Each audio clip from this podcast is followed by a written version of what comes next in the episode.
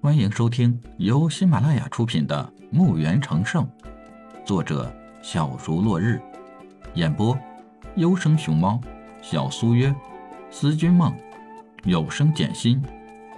欢迎订阅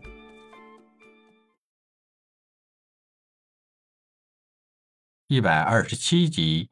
富胖子的一个大伯是夫罗门的大执事，而夫罗门在新罗国极有势力。所以，富胖子才这么嚣张。钱老在林苑城里也是一流的商户，只不过是在夫罗门没有后台，所以富胖子才能在钱老面前耀武扬威的。几个评判不得已，象征性的和他客气一下，就准备再和李海拉关系。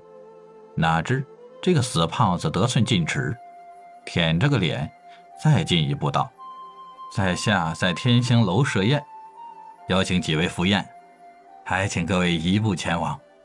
一个评判有点不耐烦了，改天，改天，就想打发这个讨厌的胖子。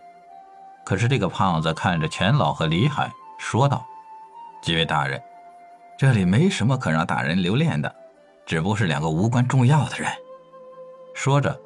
他还低声贴在了一个评判的耳朵上，说道：“在下备有厚礼。”富胖子希望自己抛出的诱饵可以吸引到这几个评判，哪知道没人理会他的厚礼，而是听到他如此的鄙视李海和钱老，这让他们好像是找到了台阶。几个人不约而同的对富胖子怒声道：“我们没有时间去你那什么宴席，带着你的炼药师走吧。”富胖子以为自己听错了，不相信几个评判会对他说出这样的话，他十分的惊讶。当他还想说些什么，一个评判直接命人把他和他的炼药师轰到了一边。几个评判同时给李海弯腰施礼：“先生能炼出如此神药，我等有眼无珠，怠慢了先生，还请见谅。”态度十分的诚恳。李海见此。也抱拳道：“客气客气，只不过是微末平常的一些药剂，几位不必如此客气。我们想邀请先生去天香楼赴宴，还请先生和钱老赴宴。”在他们说邀请李海时，他们还是看了看钱老。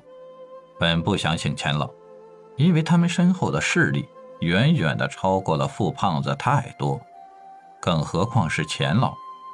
所以邀请钱老也是看在李海的面子上。其实他们打的主意，是想拉拢李海为他们所用，才决定邀请李海去吃饭，顺便拉拢李海。只是他们找错人了，李海怎么又会看上他们的拉拢？不好意思，在下还有要事，不方便去赴宴，还请见谅。李海找了个托词，回绝了他们的邀请。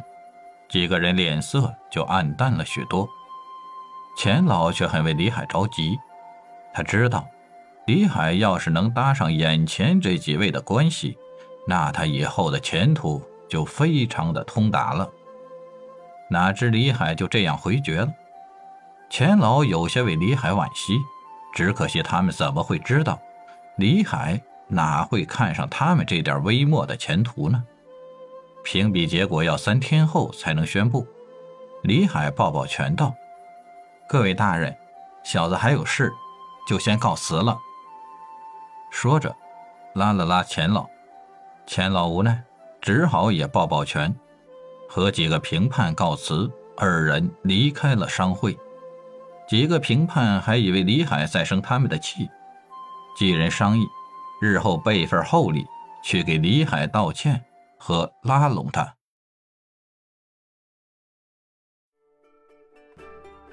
本集已播讲完毕，请订阅专辑，下集更精彩。